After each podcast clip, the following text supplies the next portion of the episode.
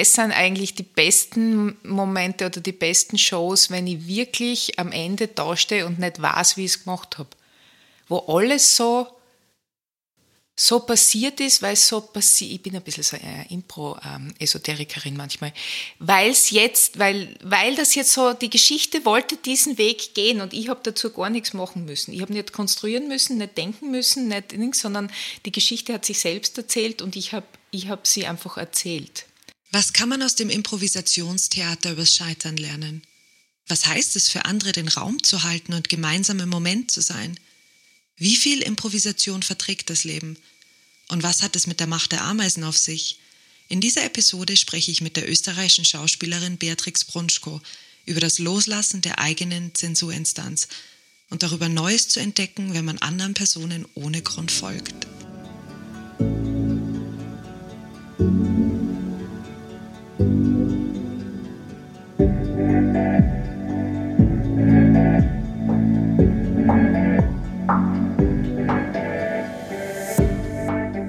Wir immer einen Plan? Was passiert, wenn wir den nächsten Schritt, die richtige Antwort oder das, was wir fühlen, uns wünschen oder brauchen, nicht kennen? Können wir uns tatsächlich über etwas sicher sein? Und welchen Nutzen hat das Ungewisse? Dieser Podcast bringt dir Geschichten von und über Menschen, die sich auf das Unbekannte eingelassen haben. Geschichten über Angst, Ungewissheit, der Illusion von Sicherheit oder ich weiß nicht. Mal sehen, worum es in dieser Folge geht.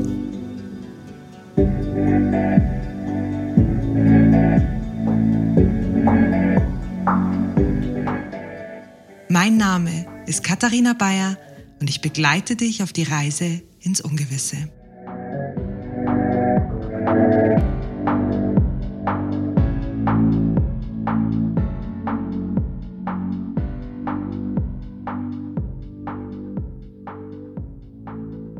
Trixi, du bist Ensemblemitglied im Theater im Bahnhof in Graz und bist bekannt für Impro. Magst du selber Routine? Immer mehr. Komischerweise. Früher war es mal, also mein Leben ist grundsätzlich chaotisch, das muss man mal dazu sagen, weil ich so viele verschiedene Sachen mache. Äh, und je älter ich werde, umso anstrengender wird's, wenn, also wenn alles chaotisch wird. Und da wünsche ich mir manchmal Routinen. Aber ich weiß genau, wenn ich Routinen habe, dass sie mir sehr schnell langweilig werden. Und dann muss ich erst wieder Chaos stiften. Das hört sich sehr interessant an. ja, es ist so wie, du, mal, mal schau, wenn, ähm, es gibt ja diese Wippen nicht, am Kinderspielplatz. Ne?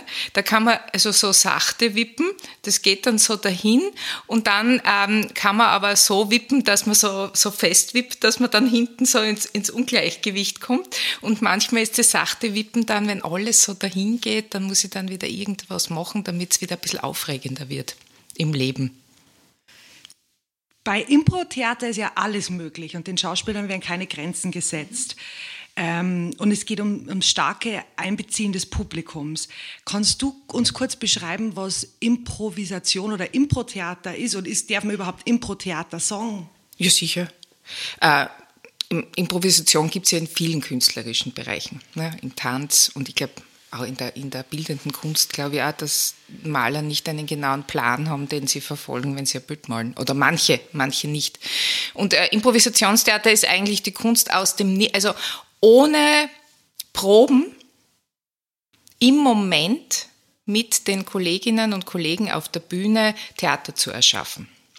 Und unter Einbezug des Publikums deshalb, weil irgendwoher muss man sich seine Inspirationsquelle ja holen. Das heißt, man erholt sich vom Publikum eine Inspiration und mit dem arbeitet man dann gemeinsam. Und, was, das ist mir immer besonders wichtig, das Publikum ist eigentlich Anders als im echten Theater, wo sie, einen, also wo sie etwas sehen, was fertig geprobt ist und sie sehen, was das ist fertig. Im Impro-Theater sind sie von Anfang an dabei und sind Zeugen eines Prozesses. Es entsteht vor ihren Augen etwas, was vorher noch nicht da war, mit allen Höhen und Tiefen, das so ein Prozess halt haben kann. Und gleichzeitig spüren sie mit in ihrem eigenen Kopf ja auch mit. Das heißt, sie sind ja auch dabei und wenn die Geschichte beginnt, beginnt bei Ihnen auch eine Geschichte im Kopf. Das heißt, wir sind alle irgendwie so gemeinsam am Geschichten erfinden. Das heißt, ähm, du spielst ja schon seit vielen Jahren Impro. Und ich gehe mir davon aus, dass die Zuschauer und Zuschauerinnen ins Impro-Theater kommen, weil sie ja das Unbekannte sehen wollen und ähm, weil sie noch nicht wissen, was entsteht. Wie ist es für dich als Schauspielerin? Reizt dich das oder setzt dich das auch manchmal unter Druck?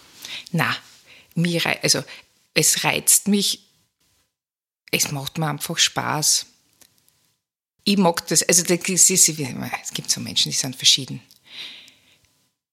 Ich, ich kreiere gern im Moment und ich lasse mir gern dabei zuschauen. Das ist was, was mir einen unglaublichen Spaß bereitet. Das ist super, wenn man einen Abend beginnt und nicht weiß, was man jetzt die nächsten zwei Stunden auf der Bühne machen wird. Und am Schluss schaut man dann zurück und denkt sich, geil, das hätte ich mir nie gedacht, dass ich das jetzt gemacht habe. Wie ist denn die Einbindung vom Publikum so zu verstehen? Ist das, dass ihr euch am Anfang eine Inspiration von einer Holz? Ist das auch manchmal, dass ihr zwischendrin wieder nachfragt? Wie kann ich mir das vorstellen? Es gibt so viele verschiedene Versionen oder man nennt, also es gibt dann so Termini. Formate, sagt man zum Beispiel. Es gibt in der Impro die große, es war diese großen zwei Richtungen. Es gibt die Kurzform-Improvisation, wo man kurze Szenen spielt, die nichts miteinander zu tun haben, die also Game, also Spiele basiert sind.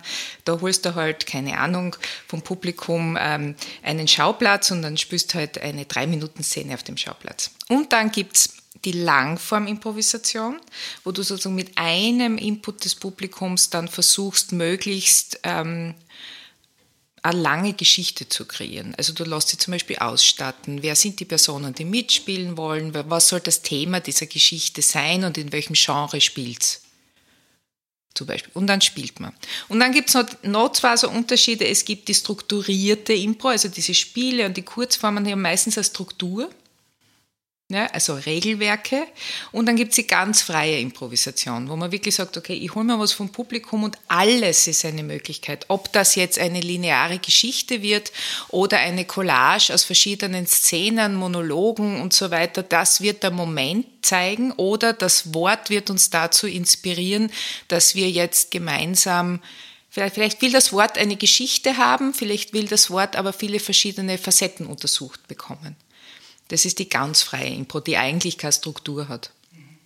Wenn du so auf der Bühne stehst und Improvisation machst, fühlst du richtig im Körper, dass, das, dass du jetzt im Moment bist? Und wie fühlst du dich da an, wenn, wenn du gerade einen Input vom Publikum kriegst? Was macht es mit dir? Also, es ist immer eine Tagesverfassung, wenn es darum geht, was Unsicherheit und so weiter bedeutet. Es gibt Tage, wo man es auch safe spielt.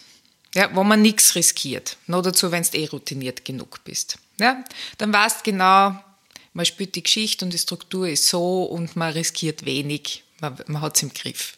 Dann gibt es Tage, äh, wo man sich wirklich einlassen kann auf den Moment. Und dann einfach, also das sind eigentlich die besten Momente oder die besten Shows, wenn ich wirklich am Ende dastehe und nicht weiß, wie ich es gemacht habe. Wo alles so so passiert ist, weil es so passiert, ich bin ein bisschen so eine Impro-Esoterikerin manchmal, weil es jetzt, weil, weil das jetzt so, die Geschichte wollte diesen Weg gehen und ich habe dazu gar nichts machen müssen. Ich habe nicht konstruieren müssen, nicht denken müssen, nicht nichts, sondern die Geschichte hat sich selbst erzählt und ich habe ich hab sie einfach erzählt. Das sind so Momente, die sind aber, also das passiert nicht jeden Abend auf der Bühne. Da muss man wirklich so einen, einen Flow haben und manchmal gibt es Tage, da geht er nicht. Du hast vorher schon angesprochen von einem Regelwerk oder von strukturierteren Improvisationen. Es gibt ja Regeln und Prinzipien in der Improvisation. Das Mut zum Risiko, Humor oder kein Nein sagen, damit man, sagen wir mal, die Grenzen schafft. Wünschst du dir manchmal, dass wir im Leben auch mehr diese Regeln haben wie in der Impro? Äh, ja, manchmal ja. Gleichzeitig muss man natürlich auch sagen, das, das sage ich, ich unterrichte ja für Improvisation. Was man in der Impro abtrainieren, was man Menschen abtrainieren muss, ist, sich so zu verhalten, wie sie sich im wirklichen Leben verhalten. Ja, also zum Beispiel jemandem zu sagen, du kannst da auf der Bühne alles riskieren, weil es kann dir nichts passieren. Eine Impro-Bühne ist ja auch leer, dort ist ja nichts. Es ist ja nur das, was ich behaupte, das ist da.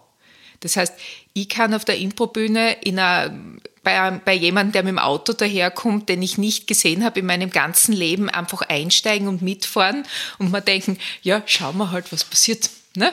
Im wirklichen Leben würde ich das jetzt wahrscheinlich nicht unbedingt raten, mit jedem, der mit dem Auto stehen bleibt, mitzufahren, weil das kann ja auch gefährlich werden. Ne? Also es ist so, aber gleichzeitig muss ich auf der Bühne dazu Ja sagen lernen. Und das ist, wenn man von, also das ist diese große Kunst in der Impro, dass man da gegen seinen natürlichen Instinkt, gegen das, wie man sein Leben lebt und was die, die Regeln der Gesellschaft äh, sind, dass man das auf der Bühne loslassen kann und sagen kann, that's my safe space. Und zwar, weil alles möglich ist. Ja, und dass man natürlich im Leben öfter Ja sagen sollte, das glaube ich auch. Aber das ist auch was ange na, angeboren nicht, anerzogen. Das hat auch viel mit Bequemlichkeit zu tun. Wenn mir jemand was fragt, ob ich eben irgendwas machen soll, meistens sage ich dann auch lieber, nein, das ist mir jetzt viel zu anstrengend, ich mag das jetzt nicht machen. Ne? Wenn du zu allem Ja sagst im Leben, da gibt es übrigens ein Buch. Ich weiß jetzt nicht, wie es heißt. Das geht um einen Mann, der beschließt, in der Früh zu allem Ja zu sagen, was ihm heute passiert. Verfilmt mit Jim Carrey, der Ja-Sager. Genau, der Ja-Sager. Aber wenn du sagst, das ist angelernt, hast du es dir dann umgewohnt? Also merkst du, dass die Improvisation wirklich in dein Leben total ein, Einkehr gefunden hat und, und du wirklich auch mehr im Leben improvisierst? Hm. Ja, man wird, ich weiß jetzt nicht, ob das mit der Impro zu tun hat oder mit der generellen Lebenserfahrung, dass man gelassener wird. Lustigerweise bin ich im Leben eher jemand, der sich die ganze Zeit Sorgen macht.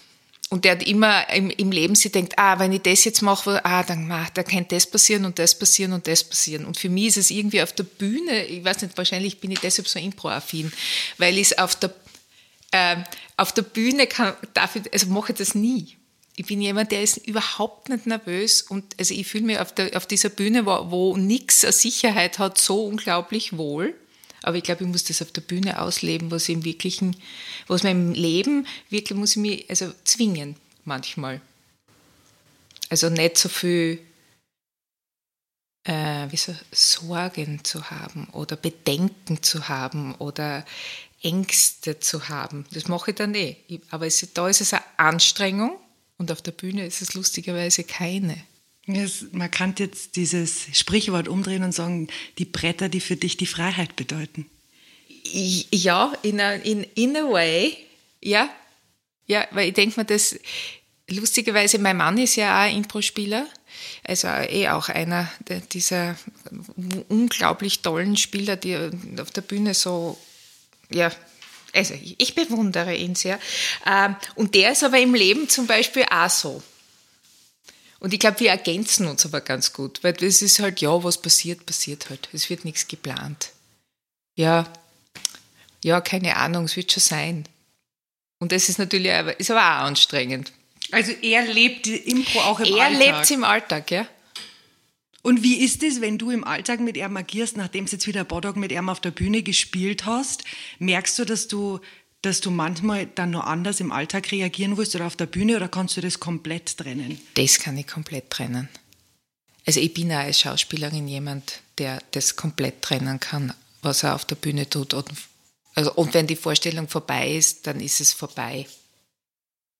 Also ich, es gibt auch Kollegen, die sich dann so reinfühlen und dann brauchen sie eine Stunde, bis sie wieder draußen sind das Dingen, aber das ist für mich, das ist, äh, es ist nicht, ist jetzt in meinem Beruf, das ist Beruf und das ist privat, aber das, das bin ja nicht ich auf der Bühne. Das ist ja jemand, der mich benutzt, um, um da zu sein. Ne? Der benutzt so meinen Körper, meine Stimme, mein Aussehen äh, und ist im, also im Idealfall natürlich ganz anders als ich. Äh, und dann, äh, wenn ich dann von der Bühne runtergehe, dann ist ja diese Person sozusagen wieder verschwunden, weil die ist ja auf der Bühne, die war ja nur, die lebt ja auf der Bühne.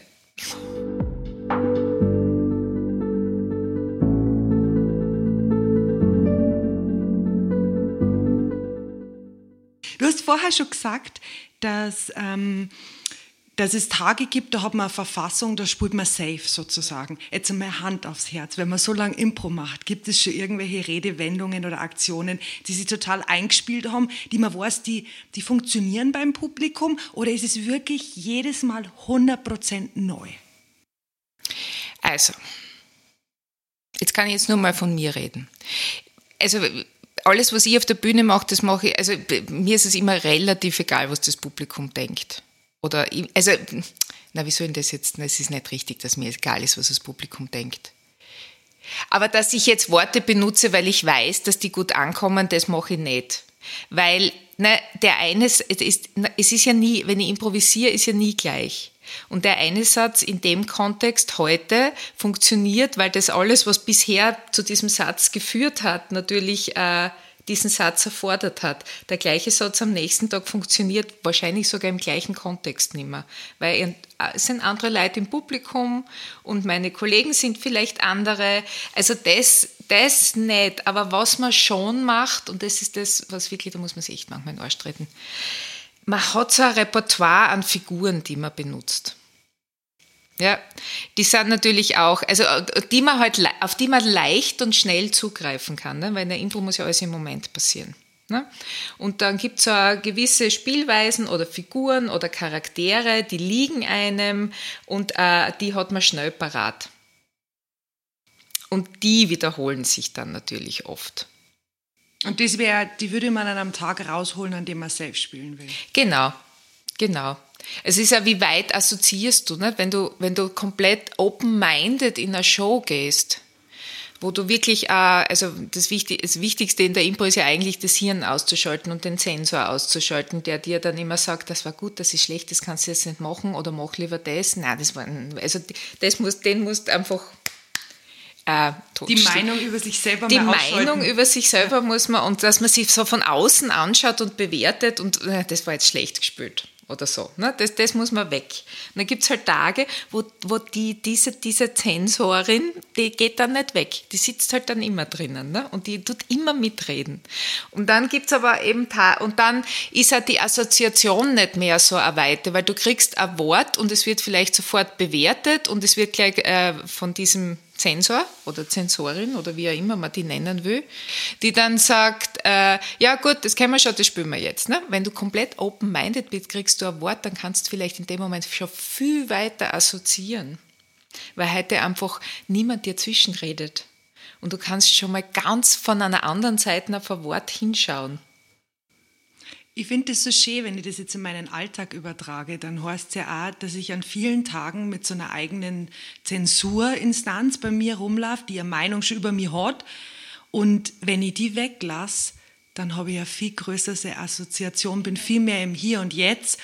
Und wir haben eigentlich viel zu viele Meinungen über uns selber. Ja, ständig. Ne? Wir haben erstens sowieso, also über andere sowieso, aber über einen selber auch. Also man ist, man hat ja, und das ist so dieser Unterschied, wenn man es dann safe spielt. Das kann natürlich von außen, muss das gar niemand sehen. Das kann trotzdem auch genauso kreativ und alles sein, aber man weiß selber, man wagt jetzt nichts.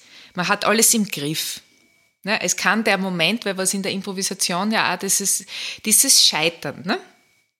Dieses, was immer im Theater, nicht? Probst du und alles, was nicht funktioniert, sieht der Regisseur und deine Kollegen und halt die Regieassistentin oder der Regieassistent oder Regisseurin. Die sehen im Prozess, welche Sachen funktionieren, welche nicht. Die, die nicht funktionieren, werden dann ja auch beiseite geschoben, weil man baut sich ja ein Stück und eine Produktion.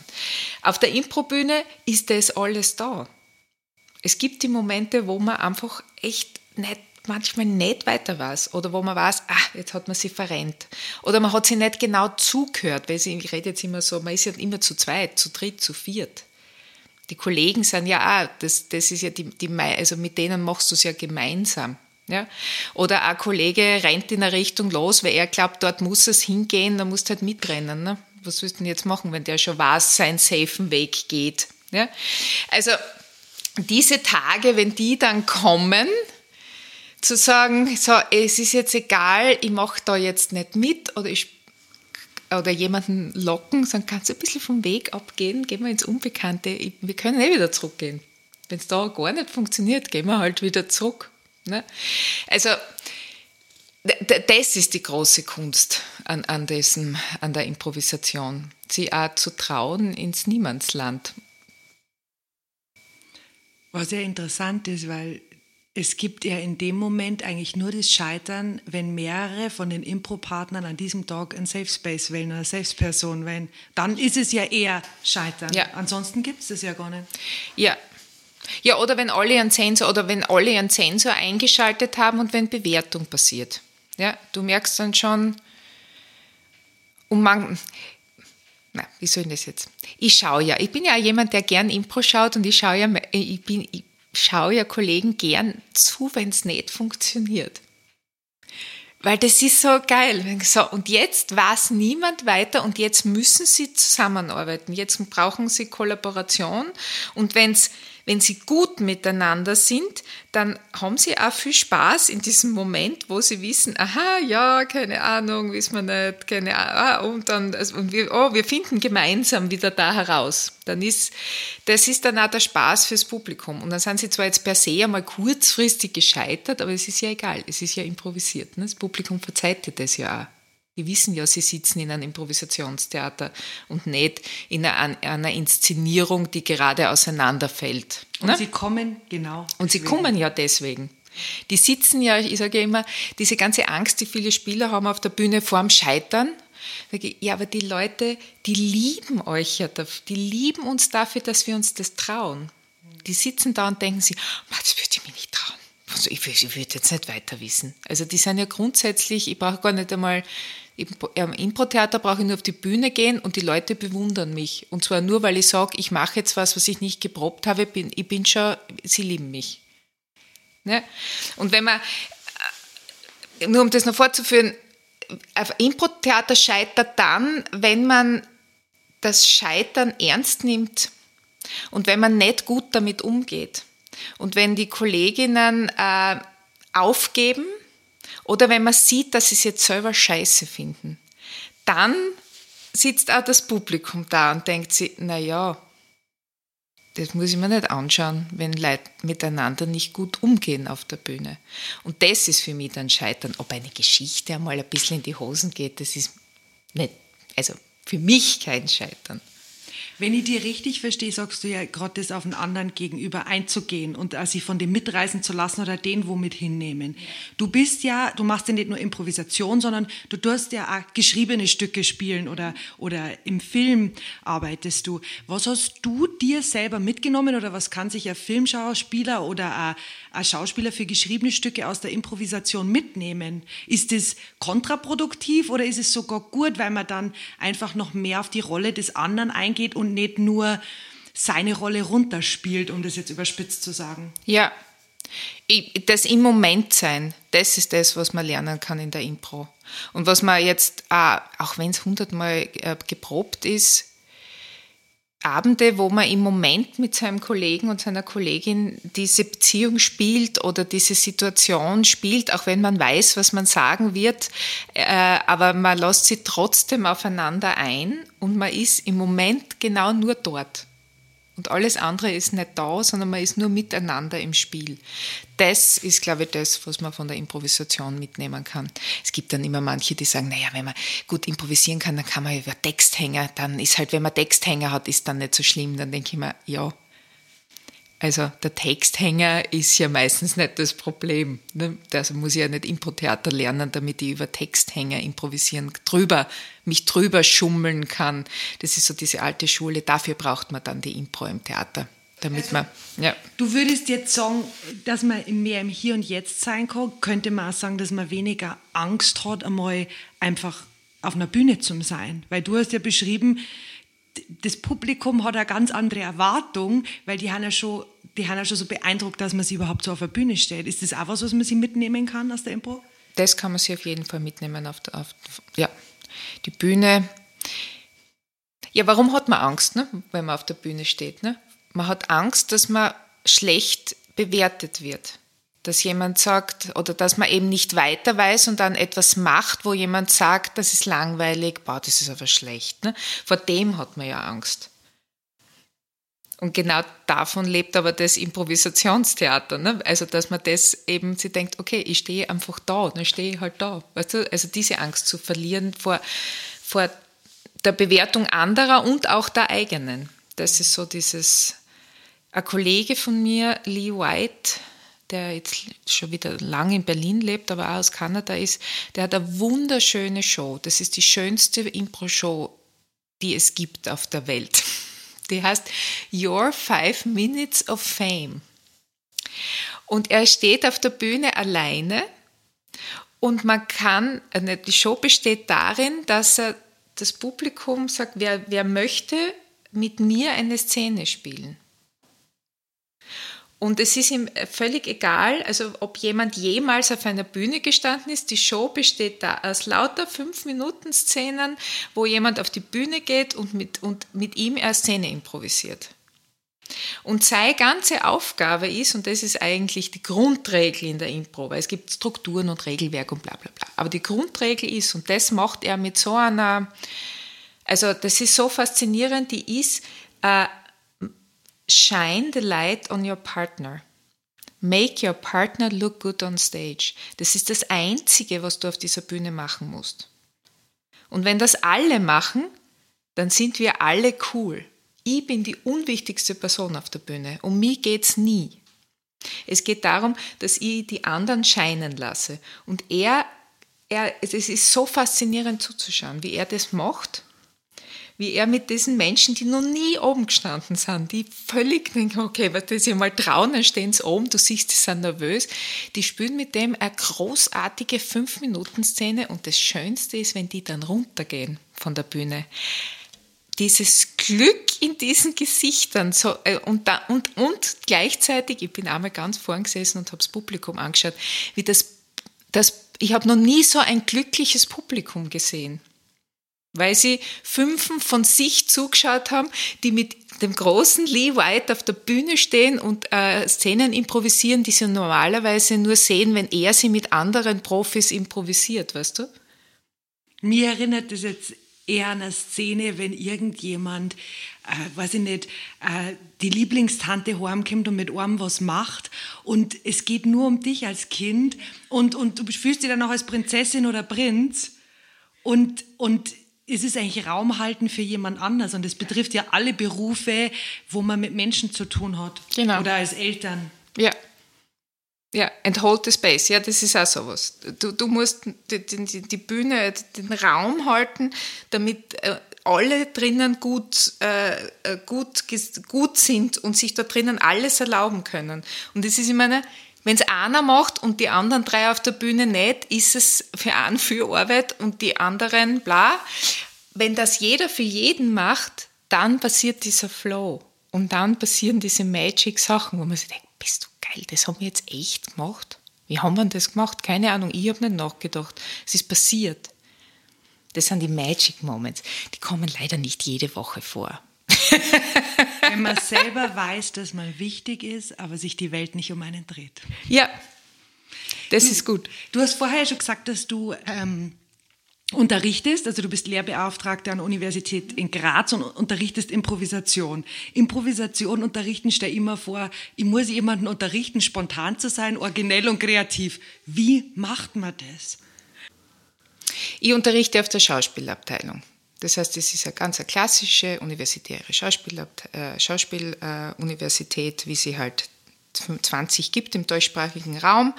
Äh, und wir bilden aus für den klassischen Theatermarkt, also für die großen Bühnen dieser deutschen, deutschsprachigen Welt.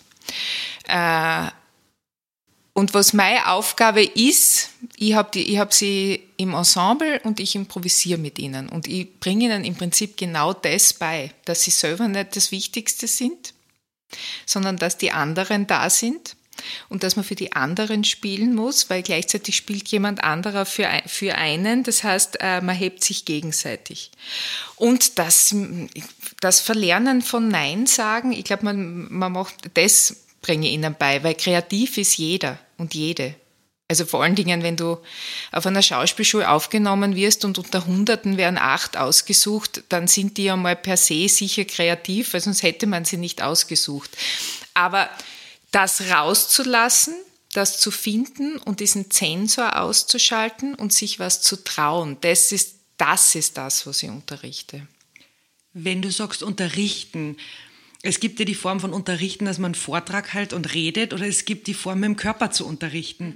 Wie stellt man sich das vor? Ich stelle mir das ja bei Schauspielern eher vor, dass über den Körper unterrichtet wird. Ich unterrichte viel über den Körper.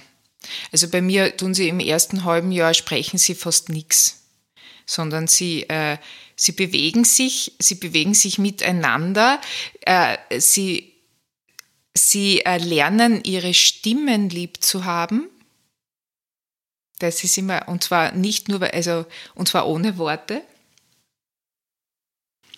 Äh, das ist ja so ein Phänomen, ne? Also ich weiß genau, wenn ich mir den Podcast anhöre, mag ich, denke mir, ach, so klinge ich. Kennst du das? Ne? Glaub, Wahrscheinlich mittlerweile, es kennt jeder, jeder, Aber man gewohnt sich irgendwann. Man gewöhnt sich irgendwann dran. Aber wie klingt meine Stimme, wenn ich, äh, wenn ich äh, keine Ahnung, zornig bin, aber ich darf jetzt nicht herumschreien und Worte verwenden, sondern äh, was kann ich mit der Stimme alles machen? Und da, vor allen Dingen, was machen wir miteinander? Und sie bewegen sich viel und sie äh, begreifen sich vor allen Dingen viel an. Sie sind sehr körperlich miteinander verbunden. Äh, und aus dem heraus kommen wir dann irgendwann einmal ins Sprechen und in die Sprache und in der Szene und in der Figur. Aber zuerst muss man einfach einmal schauen, was, was, was ist denn da alles drinnen in dem Körper. Also Achtsamkeit, also sich gegenseitig wahrnehmen und sich selber wahrnehmen. Genau. Das ist mal das Erste, weil sonst kann keine Kreativität, sonst ist man immer nur, im, also sonst, es gibt schon Menschen, die sind dann schlagfertig, und das geht, das geht viel übers Hirn. Aber das ist wieder Safe Space. Und das ist halt auch, manchen liegt es halt mehr, die haben halt, äh, ne, aber das kann man auch lernen, das kann man auch trainieren. Äh, es gibt auch Improvisation, die nur auf die, auf die Punchline geht, also Impro-Comedy. Ist auch, auch eine Art der Impro, also ich sage jetzt gar nicht, auch wenn es jetzt abwertend klingt, es ist nicht meine. Ähm, und man muss auch, äh, ich glaube, das Hirn, ja, Hirn ausschalten lerne ich ihnen oder lerne ich ihnen. Das ist einmal so ein Ding. Ich gebe ihnen ähm, Spielanordnungen und erfinde für sie Spiele, wo sie das für sich selber herausfinden können, weil ich kann ihnen ja nicht sagen, wie sie es machen sollen. Weil ich weiß ja nicht, ich muss ja immer selber auch herausfinden, wie soll ich das jetzt machen. Äh, und jemandem zu sagen, wie es geht, ich kann ja niemandem sagen, wie er was spielen soll. Das muss ja jeder für sich, diese, äh, diese, diesen, dieses Bühnen-Ich muss ja jeder in sich selber finden. Aber ich muss ihnen sozusagen Spielanordnungen oder Spielwiese hin, hinlegen, wo sie das spielerisch herausfinden können. Das ist so meine Art zu unterrichten. Bei Impro werden ja oft einfach Worte jemanden hingeworfen. Ich werfe dir jetzt ein Wort zu und du sagst was dazu. Die Macht der Ameisen.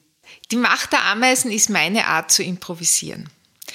Die klassische Impro, und da so wie es viele lernen, ist, man muss zu allem Ja sagen. Jemand hat eine Idee, ich muss es annehmen und Ja sagen und dann müssen, muss ich das machen. Und äh, wenn, wenn wir gut ausgewogen spielen, habe ich die nächste Idee und mein Kollege muss jetzt zu meiner Idee Ja sagen, weil er muss Ja sagen und muss machen, was ich will. Das ist das Follow-the-Leader-Prinzip. Äh, die Macht der Ameisen ist das Prinzip Follow the Follower. Das heißt, niemand hat eine Idee, alle machen nur das, was sie sehen, was die anderen machen und niemand macht irgendwas von sich aus und dadurch, dass alle das tun, was die anderen tun, entstehen Dinge. Und mein, also das ist jetzt auch nichts, was ich erfunden habe, das geht eigentlich auf die Viola Spolin zurück oder Viola Spolin, das ist die Urmutter der Improvisation, von der alle Keith Johnston und, und Del Close und alle die großen Gurus haben eigentlich sich aus ihrer, ihrer Impro-Welt herausentwickelt. Und die hat Voller de Voller als Prinzip entwickelt. Es ist nur irgendwie verloren gegangen durch dieses Keith Johnston, durch diese Kurztheatersport und Games und so weiter. Das ist immer Follow the Leader, Follow the Leader. Und ich habe das irgendwie so über einen super Workshop in Seattle wiederentdeckt. Und mein Bild dafür sind, ist ein Ameisenstaat. Weil ein Ameisenstaat ist ja ein unfassbar komplexes Teil. Ne? Das sind diese ganzen kleinen Tiere, die bauen diese unfassbaren Gebäude mit Lüftungsschächten und Wassergräben und Heizungssystemen. Und die einen tun dann sich um die, um die Eier kümmern, die anderen tun dann draußen äh, Essen holen. Und wenn irgendwer wenn angreift, dann gibt es eine Armee, die verteidigt. Und wenn da Wasser kommt, dann wird, werden Wassergräben gebüttelt, damit es nicht da fließt und so weiter. Und es gibt niemanden, der das, der das führt es gibt, die, es gibt eine Königin, aber die tut da nichts anderes als Eier legen. Ne? Es gibt niemanden, der das organisiert und führt, sondern es sind die Ameisen, die einander folgen, die auf einen Input von außen reagieren und dann das tun, was die anderen tun und deshalb entstehen diese Dinge. Und das finde ich so faszinierend. Und dann gibt es dann so Menschen wie ich, die dann daheim, ich habe zwei Ameisenstaaten im Garten, dann dann kann ich stundenlang bei den Hügeln sitzen und denen zuschauen und dann denke ich mir, mal schaut die zwei, die mögen sich. Die tun die ganze Zeit da miteinander tratschen. Oh, da kommt, ah, ja, den mögen sie, den wollen sie nicht dabei haben. Und schon gehen sie weg. Und ich projiziere meine Geschichten hinein. Und das ist für mich die perfekte Form von Improvisation. Spieler auf der Bühne folgen einander und reagieren auf den Stimulus, der aus dem Publikum kommt und es entstehen Geschichten und man folgt dieser Geschichte, die gerade entsteht und nicht die, die man erzählen will, sondern wo sie halt gerade hinläuft und das Publikum schaut auch noch zu und denkt sich, ah, ihr hat dann noch ihre eigenen Interpretationen von all diesen Sachen, die wir auf der Bühne machen. Und das ist so mein Optimum, wenn Improvisation funktioniert dann hat niemand irgendjemandem gesagt, was er machen soll, sondern man hat das gemacht, weil, weil du mich so anschaust, schaue ich dir auch so an. Und weil wir uns jetzt beide so anschauen, passiert was zwischen uns. Weißt du? Das ist so die Macht der Ameisen in der Improvisation. Was ich so interessant finde, ist, am Anfang hast du gesagt, du magst Routine immer mehr. Und wenn du aber von Impro erzählst, dann dann blühst du ja nur mehr auf. Jetzt, ich habe manchmal das Gefühl, wenn ich Menschen beobachte, ich beobachte auch sehr gern Menschen, nicht nur Ameisen, dann sieht man bei manchen Pärchen, dass sie schon so Floskeln eingehen. immer, jeder ist immer Schatzi zum Beispiel. Oder dass jemand gleich ans Telefon geht. Und ich frage mich immer, wäre es eigentlich wünschenswert, dass wir viel weniger von diesen Floskeln hätten? Und was kann ich machen, dass ich mehr improvisiere im Leben? Mhm. Ja, das ist eine gute Frage. Im Leben ist es immer eine gute Frage. Ich glaube, dass man im Leben schon eine gewisse Sicherheit braucht. Das glaube ich einfach. Weil in der Impro kann ich auch sagen, so, da ist jetzt eine Autobahn und ich renne jetzt einfach drüber und ich hoffe, es führt mir ein Auto zusammen, weil dann beginnt mein Abenteuer. Ne? Im wirklichen Leben bin ich ja deppert und renne über die Straßen, wenn da Autos sind, ohne zu schauen. Ne? Oder es, es, es muss jemand ausweichen, hat einen Unfall und der Fahrer ist dann die Liebe meines Lebens. Ne? Also, mm. ähm, aber ich glaube, dass man sich innen drinnen wahrscheinlich manchmal äh, wieder aufbrechen muss, seine Routinen. Aber das ist halt echt schwer. Im echten Leben finde ich das wirklich schwer. Das hat so ein, das ist anstrengend. Ich stelle mir das irgendwie so vor, ich habe mich gefragt, was kann man zum Beispiel gerade jetzt in Zeiten von Veränderungen in Unternehmen mitnehmen, wo jeder einen ganz schönen Druck durch, ja, durch die Veränderungen gerade mitkriegt. Und wie kann man da origineller, kreativer und spontaner dran ja. umgehen? Dann haben wir gedacht, ich frage einfach dich. Wenn ich das wüsste. ich weiß es nicht, keine Ahnung. Das, das ist jetzt, ich bin so ein Bühnenmensch. Ich, ich wüsste jetzt auch nicht, wie das, ich, natürlich, was man, es gibt so Übungen, die mache ich manchmal zum Beispiel auch. Dass ich einfach in der Stadt, zum Beispiel, mir denkt, die ganze Stadt ist ein Ameisenhaufen und heute gehe ich einfach in den nächsten zwei Stunden, folge ich anderen Ameisen. Äh, wird man dann nicht als Stalker? Aber nein, natürlich so, dass es niemand merkt. Das ist klar. Ne? Aber ich sehe zum Beispiel, die Frau geht da in die Richtung, dann gehe ich jetzt auch mal in die Richtung. Und schauen wir mal, also die steigt, und der, dann schaue ich nicht mehr andere her und sage, die steigt jetzt in die, in die Straßenbahn, dann steige ich jetzt auch mal in die Straßenbahn. Und dann steige ich mit irgendwem aus aus der Straßenbahn. Und dann schaue ich äh, nach zwei Stunden, wo bin ich hingekommen. Das ist in der eigenen Stadt sehr lustig, aber da ist es relativ safe, weil da kennt man sie aus. Da muss man sich echt bemühen, dass man sich nicht denkt, na, da fährt in den Bus steige ich jetzt nicht, weil der fährt mir zu weit, weißt du? Aber in einer fremden Stadt ist das zum Beispiel total lustig, wenn man sich überhaupt nicht auskennt und einfach so Leuten einfach so hinten nachgeht und dann schaut man, wo man hinkommen ist. In Zeiten von Google Map findest du immer wieder zurück. Aber das ist ja? immer benutzt die anderen als Touristenführer. Genau, zum Beispiel. Also, dass man so Routinen einfach bricht oder dass man sie halt einfach einmal gehen lässt, glaube ich, einfach einmal verliert in etwas. Viel spielerischer und es immer ja. wieder übt. Das muss man einfach echt üben und das ist halt dieses mit dem Arschtritt, da muss man sich halt selber wieder, äh, ja, will, eben, es ist oft viel Bequemlichkeit, ne, alle diese Dinge. Und das ist immer, im Endeffekt muss es ja dann einem selber, es ist ja immer selber überlassen, ob man das jetzt heute mal nicht macht. Und bei eingefahrenen Beziehungsroutinen ist es umso schwieriger. Ne? Sagen, ich reagiere heute nicht so, wie ich immer reagiere. Na gut, für dich ist es ja leicht, du hast einen Impro-Partner, der das auch noch lebt. Ja, und ich reagiere dann immer so, jetzt schon wieder nicht, kannst wieder ich machen. Weißt du, ich ärgere mich. Nein. Äh, das haben, glaube ich, viele Partner. Ähm, ja, man kann es nur einfach immer wieder üben. Üben, üben, üben.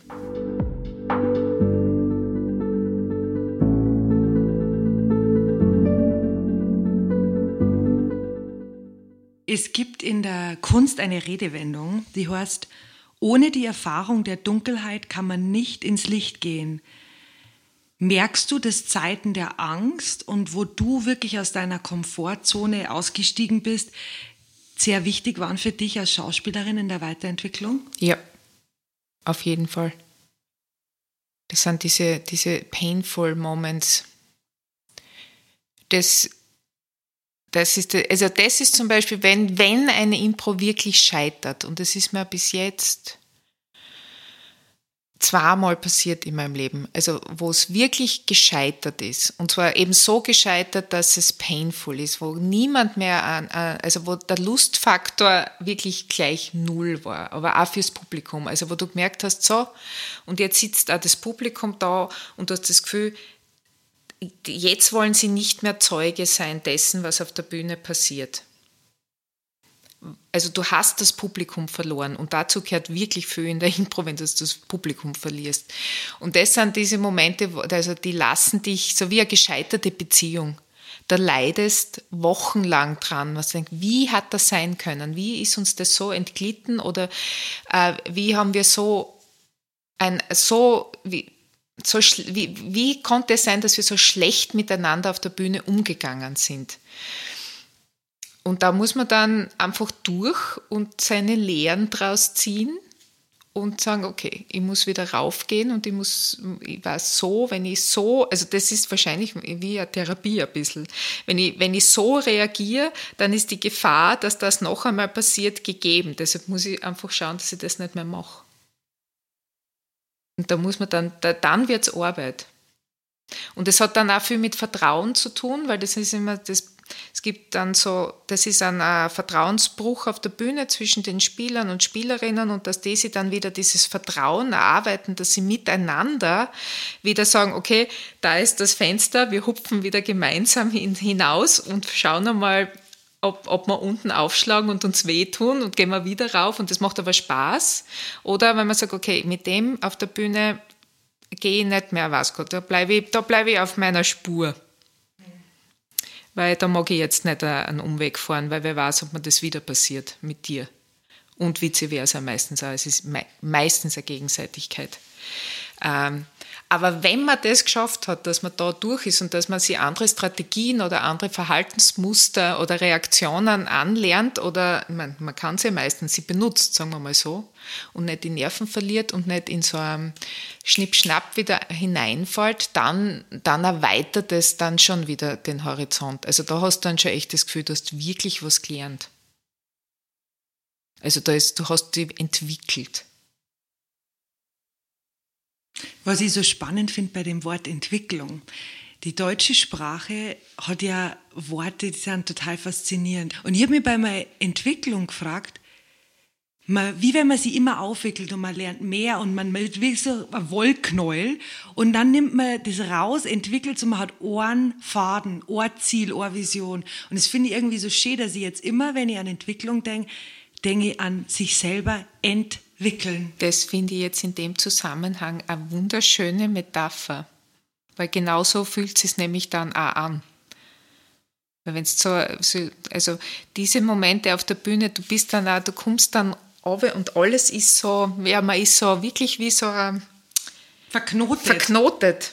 Und das, man, es ist alles so, und dass man da das wieder eben, und das ist dann eben, man muss dann irgendwie finden, wo, wo muss man das alles wieder aufmachen, dass das wieder in eine, in eine Freiheit kommt. Das finde ich, das finde ich jetzt sehr schön. Ich werde das benutzen als Metapher in meinem Unterricht. Das schenke ich dir. Danke. ich bin nämlich sogar selber drauf gekommen. Ich werde dich quoten. Ich werde sagen. Ich ende meinen Podcast immer mit drei Fragen. Mir ist das Ende immer sehr wichtig. Die erste Frage ist, was ist deine größte Angst? Generell meine größte Angst ist, äh, ja, Menschen, meine liebsten Menschen nicht mehr um mich zu haben. Äh, also sagen wir, das muss ich jetzt präzisieren. Ich habe sie sehr oft nicht um mich, weil wir eine Familie sind, die wirklich ähm, nicht sehr oft beieinander ist. Das ist unseren Berufen geschuldet und die Corona-Zeit ist lustigerweise die erste Zeit in 20 Jahren dieser Beziehung, dass die Familie Brunschko-Beinigen ein Jahr lang an einem Ort gemeinsam verbracht hat. Das ist wirklich, also das, also auch schon nach zwei Monaten war es das erste Mal seit 20 Jahren, dass alle an einem Ort sind. Das, ich bin es gewohnt, dass sie nicht immer um mich, dass sie nicht immer da sind physisch physisch anwesend sind. Aber sie zu verlieren oder dass sie, ja jetzt mal im Worst Case, dass sie äh, sterben und überhaupt nicht mehr da sind oder dass sich verlassen, dass sie mich verlassen, da wird man, da wird der Teil von mir weg sein. Also das kann ich mir überhaupt nicht vorstellen.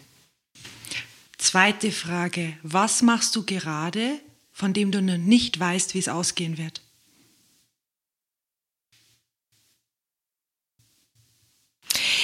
Ich bin gerade, also ich, ich bin gerade trage mich mit dem Gedanken, mich beruflich zu verändern und äh, etwas Neues zu beginnen.